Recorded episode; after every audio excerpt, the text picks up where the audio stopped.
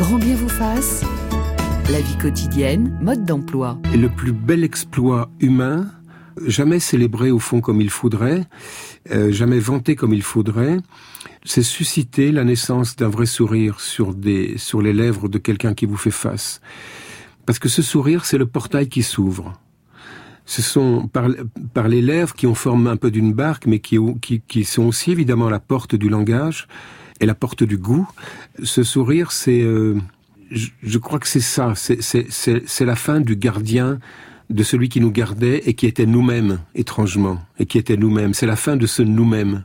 C'est notre avènement à la vie en même temps que l'avènement de l'autre qui nous fait face à la vie l'écrivain euh, Christian Bobin sur France Culture en novembre 2019. Bonjour David Le Breton. Bonjour Ali. Vous êtes écrivain, je suis ravi de vous recevoir. Vous êtes l'un de nos meilleurs sociologues, professeur à l'université de Strasbourg. Après avoir écrit de nombreux livres sur la marche, le rire, le corps, vous publiez chez Métellier un livre absolument passionnant, Sourire, une anthropologie de l'énigmatique. Alors imaginons que je décide de ne pas sourire tout au long de cet entretien. euh, ce serait assez malaisant euh, pour vous. Euh, euh, d'ailleurs, ce fut un, un, soulagement de refaire de la radio sans masque et de voir le sourire des invités. Pourquoi c'est si important ce sourire dans l'échange? Bah D'abord, euh, c'est une sorte d'ouverture à l'autre, c'est une forme de sacralité quotidienne, on pourrait dire même parfois une sorte d'illumination profane, parce que on est profondément ému par euh, le sourire même d'une personne inconnue. Et quand c'est quelqu'un qu'on connaît et qui euh, fait l'économie d'un sourire, on peut se sentir aussi très malheureux, très frustré, dans, dans une, un sentiment de manque de reconnaissance, par exemple. Donc je pense que le sourire fait partie de ces événements un peu frivoles, un peu dérisoires, justement, que la sociologie où l'anthropologie a énormément euh, occulté, alors qu'il y a énormément évidemment d'ouvrages sur le rire, parce que le rire ça renvoie à l'humour, alors que le sourire ça semble absolument impénétrable, complètement énigmatique, euh, sans épaisseur, alors que pourtant si nos, nos sourires disparaissaient, je crois que c'est toute la saveur du monde qui disparaîtrait en même temps. Le sourire c'est une sorte de don de rien finalement, mais un don de rien qui fait toute la, toute la valeur de nos vies. Et on l'a bien compris avec le port du masque obligatoire qui nous a privé du sourire euh, des autres nous étions devenus des fantômes euh, les uns pour les autres. Oui, voilà, il y avait quelque chose aussi de, de troublant dans la présence des autres parce qu'il était impossible, non seulement d'ailleurs de reconnaître un sourire, mais de reconnaître la moindre émotion, parce que ce qui, la, la manière dont les émotions traversent notre corps, c'est essentiellement à travers les mimiques de notre visage. Or, de visage, nous n'en avions plus. On m'a souvent dit pendant euh, la pandémie que on voyait, on voyait sourire avec les yeux, ce qui, à mon avis, n'a aucun sens évidemment, parce que j'ai souvent dit d'ailleurs, j'ai souvent dit à cet égard que deux yeux suspendus dans l'espace, c'est une image même du cinéma d'horreur. Et on pense évidemment au film de Georges Franju, Les yeux sans visage, ouais. par exemple. Non, ce qui faisait qu'on avait le sentiment que les autres nous souriaient, c'est en effet, c'est la voix, c'est la, c'est une certaine attitude, une certaine qualité de présence, une certaine adhésion à l'autre. Mais la résonance de nos propos dans, dans leurs détails était absolument énigmatique sur le visage de l'autre. Et, et, cette absence de sourire généralisé a contribué à crisper certaines interactions sociales. Hein oui, bien sûr.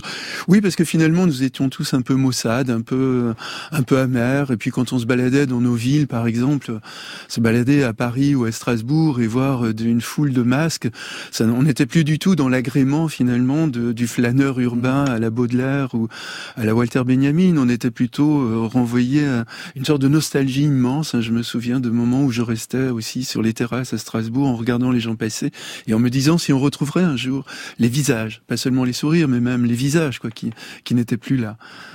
Alors dans le Robert, sourire, c'est prendre une expression rieuse ou ironique par un léger mouvement des yeux et de la bouche. Mais le sourire, David Le Breton, n'est pas seulement ironique, il revêt mille et une significations. Il peut être bienveillant, méprisant, carnassier, tendre, accueillant, euh, poli. Oui, oui, tout à fait. C'est ça d'ailleurs euh, qui, qui me passionnait dans le sujet, c'est-à-dire faire, faire voler en éclats l'image, colorir d'ailleurs dans un, dans un précédent livre où le sourire était nécessairement associé à la joie de vivre. Alors qu'en fait, ce sont des, des expressions d'une immense ambivalence qui n'ont de sens que dans un contexte très précis, avec des interlocuteurs précis. Et donc, il s'agissait dans mon travail d'aller au-delà, de montrer que bien entendu, il y a d'innombrables formes de sourires qui sont des, des, des, des sourires de reconnaissance, de, d'adhésion, de politesse, de reconnaissance de l'autre, etc. Mais il y a aussi des sourires qui sont plus grinçants, qui font mal. Par exemple, le harcèlement. Hein, le harcèlement dans les écoles, euh, il se fait forcément avec le rire et le sourire des complices qui, n'interviennent pas, mais, euh, mais dont le sourire marque, enfin, qui en rajoute encore une couche.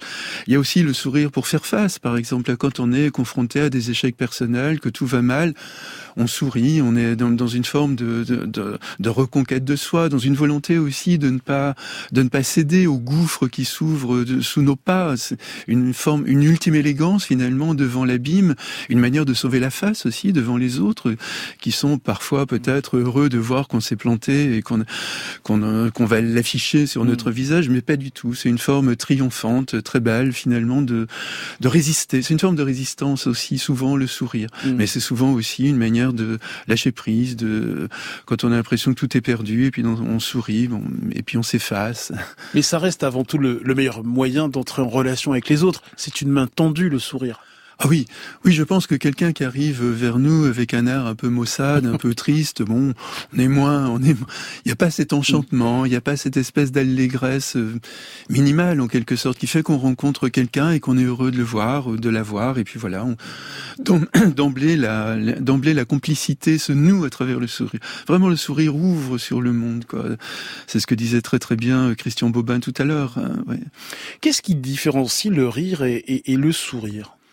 Ah, des choses très importantes parce que le rire est, forcément associé au corps. Quoi. Le, le, rire, c'est vraiment le corps et d'innombrables expressions le disent quand on quand on se tord de rire, quand on rit à en pisser dans sa culotte, on se fend la gueule, on se fend la gueule, on se marre comme une balane, etc., etc. Savez, il y a une trentaine, une quarantaine d'expressions que j'avais citées dans, dans mon livre sur le rire qui évoquent justement cette dimension profondément corporelle et de déstructuration également des ritualités du corps qui imprègnent le rire. Le sourire, c'est l'inverse. C'est la spiritualité, c'est l'élévation, puisqu'évidemment c'est le visage. Et le visage, c'est un lieu du corps euh, qui est le plus valorisé, qui est le plus celui vraiment de la reconnaissance mutuelle. Et c'est une sorte de, célébration finalement du visage, le sourire. C'est pour ça d'ailleurs que l'Église a tellement combattu euh, le rire, euh, alors qu'à l'inverse, elle, a toujours privilégié le sourire. Rappelez-vous le livre, le grand livre d'Umberto Eco sur le, mépris, le, nom de la rose, hein, sur le mépris du rire, mais le sourire pas du tout. L'Église est toujours reconnue, et dans les civilités mondaines également de, de la bourgeoisie du, qui se met en place avec les manuels de savoir-vivre au XVIIe, au, au, au, XVIe, il y a aussi cette volonté de sourire plutôt qu'au rire. Je cite même un, un, type, un lord anglais, lord Chesterfield, qui dit à son fils euh, J'espère que jamais de ta vie tu ne riras une seule fois. Souris quand, tu veux, mais ne ris jamais. Il y a quelque chose d'obscène dans le rire. Et vous le soulignez dans votre livre, le sourire n'est pas un sous-produit du rire. Non, il a donc euh, sa valeur, euh, il a sa part, il a sa place dans les relations sociales. On, ne rit absolument pas du tout euh, dans les moments où l'on est en position de sourire. Par exemple, là, tous les quatre dans le studio, nous nous sourions. Mhm. Aucun d'entre nous ne rit. On voit bien que le rire est vraiment une autre expression sociale, une autre ritualité, ce qui n'empêche mhm. pas que nous pourrions avoir des moments de rire si si on se racontait une blague ou autre. Mhm. Mais dans ce cas-là, on change de registre. Quoi. Dans, dans le sourire est quelque chose de très discret, de très doux, de a une délicatesse dans le sourire qu'il y a beaucoup moins dans le rire. Finalement. Je suis très mauvais en blague et vous ne ririez pas, vous auriez un, sourire gêné, euh, David Le Breton. Alors euh, rire et sourire ont une étymologie commune. Au cours de l'histoire, la langue les a séparés. Notons qu'en anglais, euh, il n'y a pas de rapport apparent entre le rire et le sourire. Hein. Deux mots distinguent clairement les deux, smile et laugh. Hein. Oui, tout à fait. Oui, oui. oui c'est très curieux. Mais ça part. Ça, il y a une sorte d'inconscient de la langue qui a subordonné en effet le sourire au rire pendant très très longtemps. Il n'y avait pas de mot d'ailleurs pour désigner le, le sourire jusqu'avant le 15-16e. Et quand on lit les, les grands textes anciens, par Pétrarque, bah, comme par exemple Pétrarque dans, euh, évoque le il dolce sorriso, il dolce riso, riso c'est évidemment euh, le rire, mais on comprend dolce ça, ça veut dire que c'est en fait c'est un sourire. On retrouve la même chose chez d'autres auteurs de l'époque. Euh, on, on, aurait pu dire alors le doux rire, ça aurait peut-être été plus pour décrire le sourire. Ça aurait pas eu cette hiérarchie, il y aurait eu la douceur dont vous parlez, ça aurait été mieux. ça aurait été une autre direction dans l'invention de la langue, en effet. Alors, il existe des éclats de rire, mais pas d'éclats de sourire, même si le sourire brille d'un certain éclat.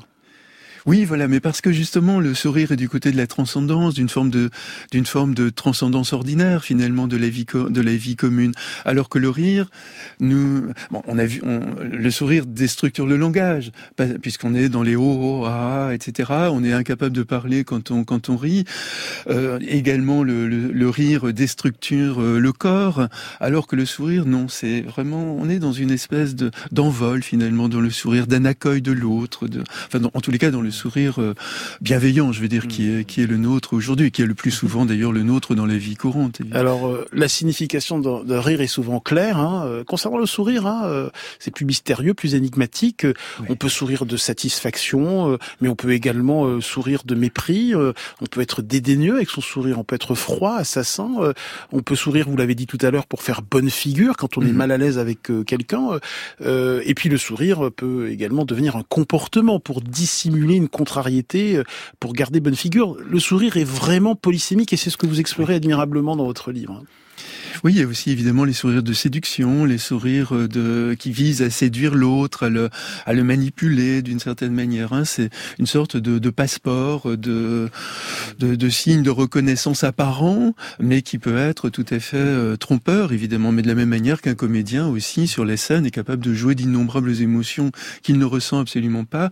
On pourrait dire que le sourire fait partie de cette comédie sociale aussi à certains moments où il s'inscrit dans les mondanités, par exemple. Mais il faut savoir le déchiffrer ce sourire, il peut être équivoque. Je pense à cet homme ou à cette femme qui sourit à, un ou une inconnue et l'autre en face peut croire qu'il s'agit d'une invitation érotico-sentimentale alors que pas du tout. Oui, oui, c'est là où il faut être effectivement euh, intuitif, euh, sensible d'une certaine manière à cette polysémie du sourire. C'est vrai que un sourire peut être aussi euh, envahissant, peut être harcelant, etc. Mais il peut être aussi un simple. Pensez à la chanson de, de il y a la chanson de Montand sur les il y a la magnifique chanson de Georges Brassens. Elle est à toi cette chanson, toi l'étranger qui m'a souri, etc. C'est-à-dire la, la reconnaissance, le retour au lien social, alors que le, ce personnage est encadré par des policiers ou, ou euh, l'étranger de, de, de, la chanson de Montand qui est dans un monde inconnu, mais tout soudain il a l'hospitalité à travers un signe. D'ailleurs dans la chanson de Brassens c'est très intéressant parce que les paroles c'est toi qui d'un air triste m'a souri oui, et on voit la coexistence de, à la fois fois de la tristesse de voir le, voilà, le, héros dont parle Brassin dans la chanson se faire coffrer par la police, et puis le message de soutien finalement euh, que, que, le sourire associe. Donc c'est une émotion subtile. le sourire dans ce cas véhicule des choses assez subtiles. Christophe André, pourquoi euh, si vous me souriez, j'ai également tendance à sourire. Euh, C'est lié aux au neurones miroirs dans notre cerveau? Entre autres, entre autres, mais pas que. C'est-à-dire effectivement, ces neurones miroirs nous poussent à, à, à reproduire en quelque sorte les gestes. Hein. Si vous touchez le bout du nez, si vous changez de position sur votre chaise, si vous croisez les bras, les jambes, j'aurais un petit peu tendance inconsciemment à suivre ces, mouvements. Donc il en est de même pour le sourire, qui est un geste du visage en quelque sorte, mais pas que. C'est-à-dire il y a aussi après toutes les, euh, les représentations sociales du sourire, c'est-à-dire c'est comme quelqu'un qui me sourit à qui je ne réponds pas par un sourire, c'est que comme quelqu'un qui me dit mm. bonjour, bienvenue, à qui je ne réponds rien. Quoi. C'est se taire, ne mm. pas répondre à un sourire, c'est comme se taire à des paroles de bienvenue. Donc il y a aussi ces influences sociales qui, qui pèsent très très mm. lourd dans, dans, dans, le sourire, effectivement. Question de Marie-Laure Zonshine, de Femme Actuelle. Oui, Christophe André, pour rester sur le domaine, euh, je dirais un peu médical, en tout cas toujours par rapport au cerveau, une étude récente qui a été menée d'ailleurs pendant la, la pandémie en Australie montrait que le fait de sourire peut amener notre esprit à être plus positif, à générer des émotions positives en bougeant simplement les muscles du visage et ce même si ce sourire était forcé. Les participants ont mis, vous savez, le stylo entre les dents, je le fais très élégant et ça montre effectivement que je, je souris. Ça a un impact réel sur la santé mentale, quand bien même ce sourire n'est pas spontané. Ça a un impact réel, mais léger c'est un impact réel parce que c'est ce qu'on appelle les, les, boucles de rétroaction. C'est-à-dire si je suis de bonne humeur, j'ai plus facilement tendance au sourire que si je suis triste, évidemment. Et ces études, il y en a eu pas mal hein, qui ont montré que le fait de sourire facilitait euh, les ressentis, les ressentis positifs. Alors attention, hein, là, les volontaires qui sont enrôlés dans ces études, ce ne sont pas des gens endeuillés, ce ne sont pas des gens déprimés, ce ne sont pas des gens confrontés à la grande adversité. Là, le sourire serait plutôt même presque contre-productif productif. Mais au fond, ce que nous disent ces études, c'est que face aux petites adversités du quotidien, on a plutôt intérêt à avoir un sourire par défaut dans la tête et sur le visage que à se laisser aller à faire un petit peu la gueule. Mais il faut pas, ça n'a pas un effet magique non plus. Mm. Voilà, on n'est pas dans la pensée positive, souriez, tout ira bien. Mais euh, finalement, voilà, plutôt que d'être renfrogné, être souriant à, adversité égale nous fera plus de bien. Euh, David Le Breton, euh, pourquoi afficher un sourire heureux apparaît pour certains comme une marque de faiblesse, de naïveté, de mièvrerie? Ah oui, là peut-être on, on, rejoint la dimension du genre euh, d'ailleurs. Hein. Le, le, sourire, il est le sourire de l'homme par exemple, il est, il serait associé à une forme d'efféminé, de, de, féminité, de, de, faiblesse, etc. Alors que le sourire d'une femme, finalement, il est dans l'éthique du care, hein, dans les prendre soin, la responsabilité envers l'autre. Ça implique une sorte de bienveillance. Alors que l'homme doit toujours être davantage à la hauteur. Euh, moi, je, je pense qu'on voit souvent ça à l'hôpital, par exemple, quand euh, on est confronté à un aéropage de, de médecins, hommes ou femmes les femmes sont beaucoup plus souriantes euh, que le médecin homme qui va vouloir mmh. montrer qu'il tient le coup, il, il maîtrise, il est, il est, dans le contrôle, etc. Je pense qu'il y a cette dimension-là qui joue. Marie-Laure Sunshine. Oui, et, et j'ajouterais aussi dans certaines campagnes publicitaires, je pense notamment à des produits de luxe, où il est de bon ton de ne pas sourire. Le personnage est figé, euh, presque distant. Euh, le sourire est mièvre, le sourire est niais, il est fade. Oui, c'est ça. Oui, c'est un contre-pied finalement par rapport à, un certain stéréotype du sourire. Montrer qu'on en a, qu'on a, qu'on est au-dessus de la mêlée, qu'on est au-dessus de tout ça, effectivement, peut impliquer de ne pas sourire. Sourire, en effet, ça renvoie à une forme d'innocence, de naïveté. Pour ça, je crois que le sourire a été si mal vu par les sciences humaines et sociales, même par la psychologie. D'ailleurs, il y a très peu de travaux sur le sujet. Le rire, pas du tout, parce que c'est la, c'est la, c'est le, c'est l'humour avec la, la, le côté très valorisé du sourire, être capable de faire rire les autres, mm. etc. C'est quelque chose de formidable. Sourire, c'est toujours un mm. peu délicat, c'est toujours un peu dangereux. Et puis on est dans un contexte d'ultralibéralisme où il vaut mieux afficher qu'on est un homme farouche, un homme, voire une femme farouche, qui est, qui n'a peur de rien, qui est, euh, voilà, qui est mordante, etc. Le sourire semble, voilà, fragiliser finalement, rendre vulnérable dans nos représentations, évidemment.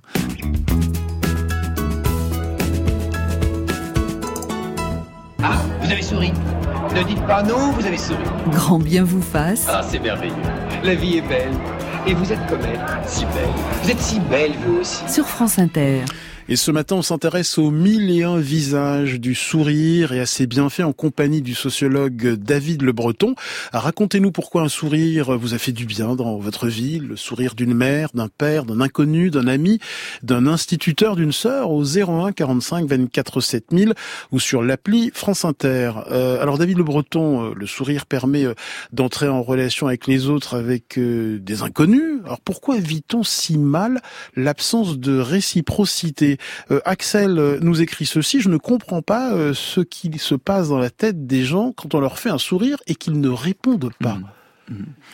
Oui, c'est une blessure évidemment. C'est une petite violence du quotidien. Ah oui, je, je trouve. Oui, parce que là, c'est un refus de reconnaissance de l'autre, c'est un refus de la de son accueil. C'est une manière de dire bon, tiens-toi à distance, quoi. T'es pas t'es pas de t'es pas de mon bord.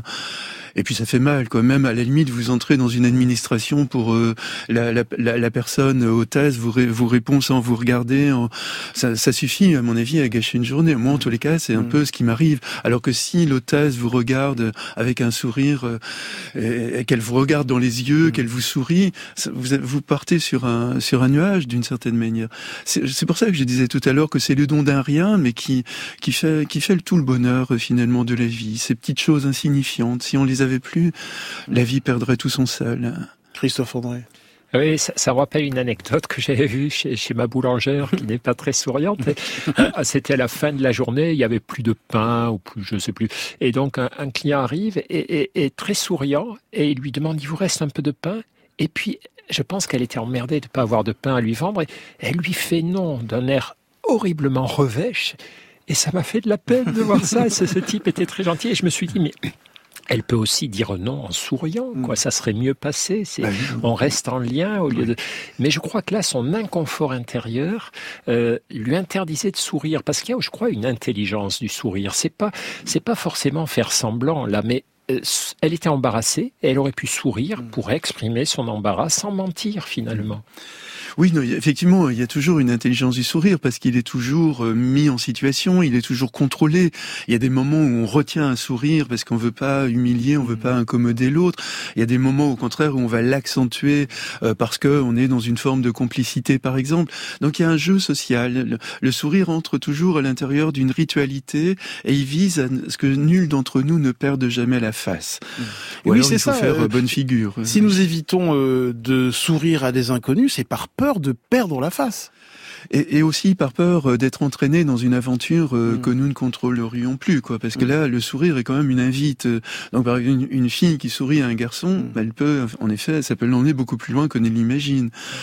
Donc il faut savoir jusqu'où elle est trop loin d'une certaine manière dans le sourire. Il est donc pour ça éminemment social toujours. Marie-Laure Sunshine de Femme Actuelle. Oui, au, rayon des souvenirs, les examinateurs, vous savez, vous passez un oral, vous rentrez dans la pièce et la personne d'avant vous dit non, non, il est vachard, c'est terrible, il sourit pas, c'est épouvantable.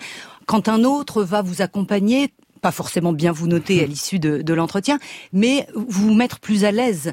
Euh, je pense aussi aux photos de classe, souvenez-vous. Est-ce que vous souriez avec Desi Christophe à l'époque? Pas du tout. Euh, non, pas trop. Et les profs encore moins. Il y, y, a des études angoissantes sur ces histoires de sourire sur les photos de classe, où certains chercheurs disent que moins les gens sourient euh, sur la photo, plus ils vont être tristounés toute leur vie durant. Alors bon, je sais pas jusqu'où il faut y croire. Non, c'était plutôt une convention, parce que le, le sourire dans les, dans les classes, à mon avis, il apparaît dans les années plutôt 70 par là, parce qu'on a tous effectivement nos photos de classe où on a tous l'air euh, revêche, etc.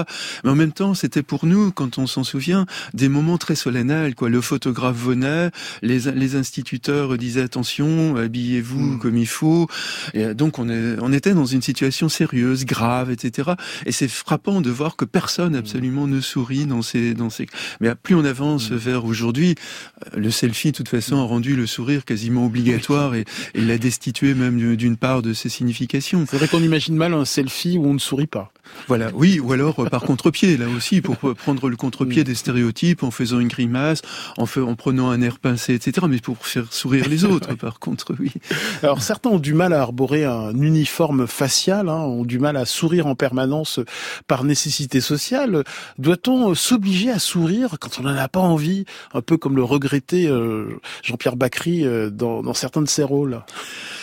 bah, comme ça fait partie des ritualités sociales, parfois on est un peu incommodé justement. Quand on arrive par exemple dans, dans, une, dans un hôtel et la personne euh, vous accueille avec un air un peu un peu revêche. Bon, on, on, se dit là, il y a une rupture des codes mm. parce que normalement même même si la personne est un peu triste ou qu'elle pense à autre chose, elle devrait quand même faire ce signe minimum, un peu comme on tend la main à quelqu'un. Mm.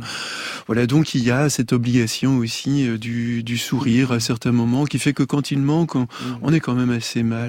Et, c'est vrai que celui qui est avare en sourire s'expose à être perçu comme hautain, distant, euh, constipé, aimable comme une porte de prison. Hein. oui, voilà, oui, tout, à fait. Non, il vaut mieux, enfin, comme on, citait tout à l'heure, euh, Christophe et moi, euh, dans le silence des auditeurs, mais on évoquait cette merveilleuse formule du, grand sociologue américain Irving Goffman, en cas de doute, souriez toujours. Alors un sourire doit être adapté à la circonstance. On imagine mal un médecin médecin annoncer une mauvaise nouvelle à un patient avec un large sourire, ou alors on est dans un roman de, Stephen King, hein, on a affaire à un psychopathe. Euh, c'est vrai. Oui, non, mais c'est là où on voit effectivement la ritualité du, du, sourire. Quoi. Dans une situation grave, on va forcément prendre un air euh, sérieux, et, et, et si on sourit, ça va être avec ce sourire triste qu'évoquait Georges Brassens dans, dans ses chansons. C'est vrai que le soignant peut arborer un sourire bienveillant, de compassion, de consolation. Oui, oui, oui. Mais alors moi, j'ai vraiment ce truc m'a fait. Il y a un moment dans ma carrière de médecin qui m'a ouvert les yeux. C'est un jour une patiente euh, qui, qui me racontait des choses assez tristes. Et donc, bah, quand les patients vous racontent des choses mm. tristes, vous prenez cet air triste que parce que c'est ce que vous ressentez. Et elle me dit, mais Docteur, vous me faites de la peine quand vous me regardez comme ça, ça m'angoisse parce que mm. j'ai l'impression que, mon cas est, très grave. Et tout à coup, j'ai compris que quand j'écoutais mes patients me raconter leurs difficultés, il fallait pas être dans la dans une mimique de souffrance, mmh. et il fallait plutôt avoir un, un, un, sourire chaleureux, bienveillant. pas un large sourire tout de même. Non, pas un, mmh. pas un sourire. Mais vous savez, c'est vrai que la, cette variété des sourires, c'est quelque chose d'incroyable, et je crois que ça se rapproche de ce sourire triste, c'est-à-dire montrer que je suis avec eux, que je comprends la tristesse, mais que on va y arriver quand même. Je, je suis pas en train de me dire oh là là, comment on va faire, on va pas s'en sortir. Et, et, et cette patiente m'a ouvert les yeux, et à partir de là, j'ai essayé d'avoir, de ne pas me crisper mmh. au point de vue facial et de plutôt sourire gentiment, de les réconforter. Enfin, c'est vraiment toute une euh, toute une un positionnement à trouver avec son sourire lorsqu'on est soignant qui, qui est très important, mais auquel on arrive. Hein. Il faut juste quand même en être conscient, se dire attention, la tête que tu fais joue beaucoup sur la personne que tu as en face. David Le Breton. Oui, oui c'est une bienveillance de compassion finalement qui dit à la fois l'adhésion à l'autre, l'empathie et en même temps qui traduit un sentiment de partage et, et, qui ouvre aussi le monde parce que dans la langue française on dit on sourit à la vie quoi. Et là à mon avis il y a aussi quelque chose de ça. On tire la personne malade ou, ou, en pleine détresse, on essaie de la tirer vers un au-delà. Mais en même temps, il faut pas en faire trop parce que sinon on est dans la dans la démagogie. Et, et, et puis je crois aussi que le sourire du soignant rassure les patients. Ça veut dire que c'est à peu près sous contrôle. Le patient tout crispé, on se dit waouh, il a perdu les manettes là. Oui, d'où l'importance de l'éthique du care euh, qui passe forcément par le sourire, par, la, par les gestes, par l'accueil. Le care, c'est le soin. Oui, par l'éthique du soin mm. qu'on trouve énormément chez les aides-soignantes, chez les infirmières et beaucoup chez les médecins femmes et un peu moins chez les médecins hommes. Mm. Sauf exception évidemment, ceux qui ont réfléchi justement sur cette qualité de présence qu'on a envers les gens qui sont en pleine détresse. Pourquoi le sourire des armes. Euh, je prends un exemple que vous citez dans votre livre. Pour rompre l'indifférence polie dans la rue des villes, le regretté euh, Pierre Sanso euh, aimait sourire aux passants inconnus et qui était assez déconcerté par ce sourire gratuit ben, C'est en fait une redéfinition des situations. Quoi. On est dans une situation où, en principe, on est dans l'anonymat, dans l'indifférence les uns des autres, et puis là, vous avez quelqu'un qui vous sourit, ou alors vous avez quelqu'un euh, qui vous insulte euh, ou qui vous qui vous fait la gueule, et donc en, en, le, en lui souriant, vous le désarmez effectivement. Vous changez le contexte, vous changez le cadre, et ça, ça peut être très très efficace hein, dans des situations d'agressivité, mmh. de, de de reproches, etc. Vous changez le cadre et vous. Ça peut énerver aussi. Alors ça peut énerver certains qui n'ont pas, dont on dira, qui n'ont pas trop le sens de l'humour, ou alors qui sont vraiment remontés, qui sont vraiment dans le ressentiment. Non, la plupart du temps, ça marche quand même, ce sourire désarmant. Christophe? Oui, oui, oui. Enfin, moi, je, euh, là aussi, de, à la suite de tout un tas de réflexions, je, je, souris quand je marche dans la rue et je suis frappé par le nombre de gens qui me saluent. Mmh. c'est vrai. Ce monsieur doit me mmh. connaître. Je lui dis bonjour à tout hasard. Du coup, on se dit bonjour. Bon, n'avez jamais rencontré ces gens-là.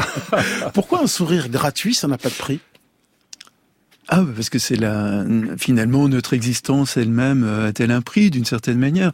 Donc c'est une forme de, de liberté, mmh. c'est une forme de, de, résistance où on affirme finalement que la vie elle est belle, quelles que soient ses conditions, et, et donc euh, voilà. Et, et, comme sourire est un geste gratuit, ben ça, ça, ça affiche combien nous sommes dans la dans le l'allégresse de vivre. Il existe un, un, lieu où le sourire est gratuit. C'est sur les chemins de randonnée? Ah oui, ah bah ça, évidemment, ça fait partie en effet des ritualités de rencontres. Des randonneurs qui se croisent vont immanquablement se saluer, sauf euh, les néophytes euh, qui là passent devant vous, euh, vous leur souriez, ils ont l'air de, de, de, se dire mais qu'est-ce qui se passe, pourquoi ceux-là ils nous ont souri?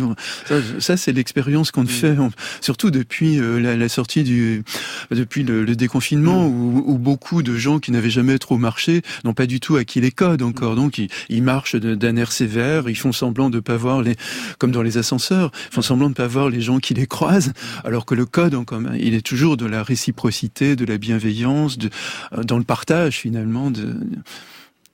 Oui, oui, le, code, mais c'est vrai, même dans les ascenseurs où on est un peu embarrassé parce qu'il y a cette proximité des corps, un petit regard, un petit sourire. Oui Et, voilà, c'est pourquoi on est autant embarrassé dans les ascenseurs? Parce qu'on est trop près. Parce que tous les canaux de communication sont saturés. Il y a le corps, il y a l'haleine, il y a les, parfums, il y a le regard. On n'est pas dans, la dans les proxémies habituelles. On est dans des, dans des relations d'intimité qui imposent qu'on démontre qu'on n'a aucune mauvaise intention envers les personnes qui sont autour de nous. Voilà, donc on est neutre. Et nous accueillons Anne. Bienvenue Anne. Oui, bonjour, merci. On est ravis de vous euh, avoir, Anne. Oui, merci. voilà, donc euh, moi j'écoute avec attention. Euh, je suis très, je suis ravie de cette émission et parce que j'ai une expérience à vous raconter. Allez-y. il y a une quinzaine d'années. J'étais dans une période très très compliquée de ma vie puisque je me battais pour récupérer la garde de mes trois enfants qui étaient à l'époque assez jeunes. Mhm que j'ai récupéré et j'étais donc euh, forcément euh, triste en permanence et je regardais rarement devant moi mais plutôt euh, vers le bas. Je regardais beaucoup le, le sol et, et, mes chaussures et il se trouve qu'un jour je suis sortie de mon bureau et j'étais toujours dans cette extrême tristesse et j'ai croisé une maman qui tenait une petite fille à la main et cette petite fille a tout fait pour croiser mon regard et m'a fait un sourire mais absolument fantastique hmm. que je n'oublierai jamais qui me porte encore aujourd'hui. J'y pense encore souvent et et je suis toujours extrêmement émue. C'était comme une, un pansement, quelque chose d'extrêmement, enfin de magnifique en fait. Hein. Je peux pas l'exprimer autrement. Et donc 15 ans après, euh, mes enfants vont bien, ils sont, je les ai récupérés, ils sont tous lancés dans la vie et je pense encore beaucoup à ce sourire, euh, à, ce, à cette petite fille. Euh, voilà, donc c'était pour témoigner, euh, pour rejoindre un peu tout ce que tout ce que vous dites depuis le début. Sur ce joli témoignage. Ah, c'est magnifique, mais c'est ces petites épiphanies du quotidien, au fond, c'est parce qu'on est dans une situation très forte émotionnellement, là, la détresse d'Anne par rapport à, ses, enfants, on est très réceptif. Et du coup, un événement qui paraît banal, à cet instant de notre vie, ne l'est pas et s'imprime. Et vous parlez d'ailleurs d'épiphanie dans votre livre, oui, tout David à, fait. Breton, à propos du sourire. Oui, mais je crois, je crois justement que le banal n'existe pas dans nos vies. Finalement, il n'y a pas de détails. Tout peut, tout devient tout peut devenir en tous les cas essentiel. Alors évidemment, je crois que chacun de nous, dans nos vies, on aurait des tas de souvenirs euh, comme ça, des souvenirs aussi mm. plus amers, hein, où le sourire ou le rire, quand il est vécu un peu à contre-temps ou comme une rupture de ritualité, comme je l'évoque aussi, comme j'évoque quelques souvenirs d'enfance dans, dans, mon livre, puisque j'étais un gamin très souriant, mais à qui on reprochait sans arrêt mm. de, de sourire ou de ou d'avoir des instituteurs.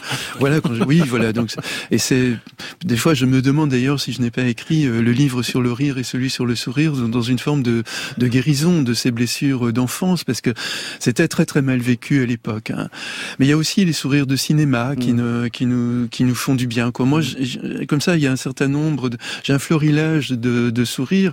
Et j'en, Julieta Massina voilà, dans Les Nuits de Cabiria de Fellini. Voilà, Pourquoi est-ce que vous aimez autant ce sourire? Bah Parce que justement, c'est l'exemple d'une femme qui a tout perdu, qui est dans une détresse absolue. Son, son amant l'a, l'a, jeté dans la rivière pour la noyer. Elle, elle est sauvée in extremis, elle a perdu toutes ses économies et autres, elle est pantelante sur le sur les rives du fleuve, et puis arrive un orchestre de village comme Fellini les aimait à l'époque, et il y a un homme qui lui sourit à ce moment-là. Et c'est pas du tout le sourire de un sourire de drague ou, d'un homme à une femme, c'est un sourire d'humanité à humanité. Et à ce moment-là, on voit le sourire de Julieta qui s'ouvre, mais de, de manière incroyable. J'ai l'impression que le visage de Julieta Massina, ça pouvait être un sourire tout entier. Et elle, elle sourit on sent que la vie recommence, et à ce moment-là, Fellini cadre son visage, qui nous, qui nous regarde, ce qui ne se fait jamais évidemment au cinéma. Les acteurs sont censés regarder toujours ailleurs, et Julieta Massina nous regarde. Et à chaque fois que je vois ce plan, je suis vraiment cloué sur ma chaise. Je trouve que c'est l'un des plus beaux moments de l'histoire du cinéma, mais peut-être aussi l'un des plus beaux moments de l'humanité, où, où l'art rejoint quelque chose qui relève du sacré d'une certaine manière. Et c'est un bel écho au témoignage d'Anne. Merci beaucoup Anne de nous avoir appelé ce matin.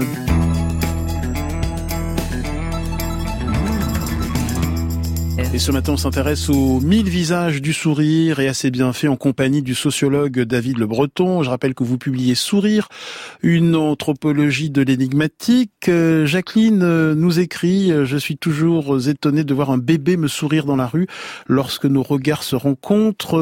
Violaine, n'oubliez pas d'évoquer les sourires extraordinaires des tout petits bébés. Pour moi, ces sourires sont les plus beaux et ceux qui me touchent et m'apportent une joie immédiate et profonde. Et, c'est bien vrai, ça, David Le Breton sourire vraiment heureux, c'est celui des bébés, euh, sans tomber dans la mièvrerie. Pourquoi est-ce l'une des plus belles choses au monde? Hmm, parce que ça semble évidemment d'une gratuité absolue, c'est tellement inattendu également. Euh, il fut un temps quand même dans les années 60-70, hein, avec euh, des gens comme Frédéric Le Boyer, comme Max Ploquin, etc. Euh, ces années euh, nourries d'ailleurs du féminisme, où, où, on évoquait des, des, naissances sans violence, etc. Il était commun de voir des enfants qui naissaient avec un sourire aux lèvres, qui n'était pas forcément d'ailleurs un sourire de communication, bien entendu, c'était plutôt un, un, sourire de satiété, de d'apaisement, de etc. Contentement. De contentement, voilà. Aujourd'hui, à mon avis, c'est plus rare. Encore que j'en ai, j'en ai, j'ai vu quelques photos de cet ordre-là dans une exposition à Shintigan, d'ailleurs, mmh. la ville où je vis, une exposition de, de la, autour de la maternité, où il y avait des tas de photos d'enfants, mmh. et il y avait, en effet, quelques quelques visages de nourrissons, euh, un sourire merveilleux sur les lèvres.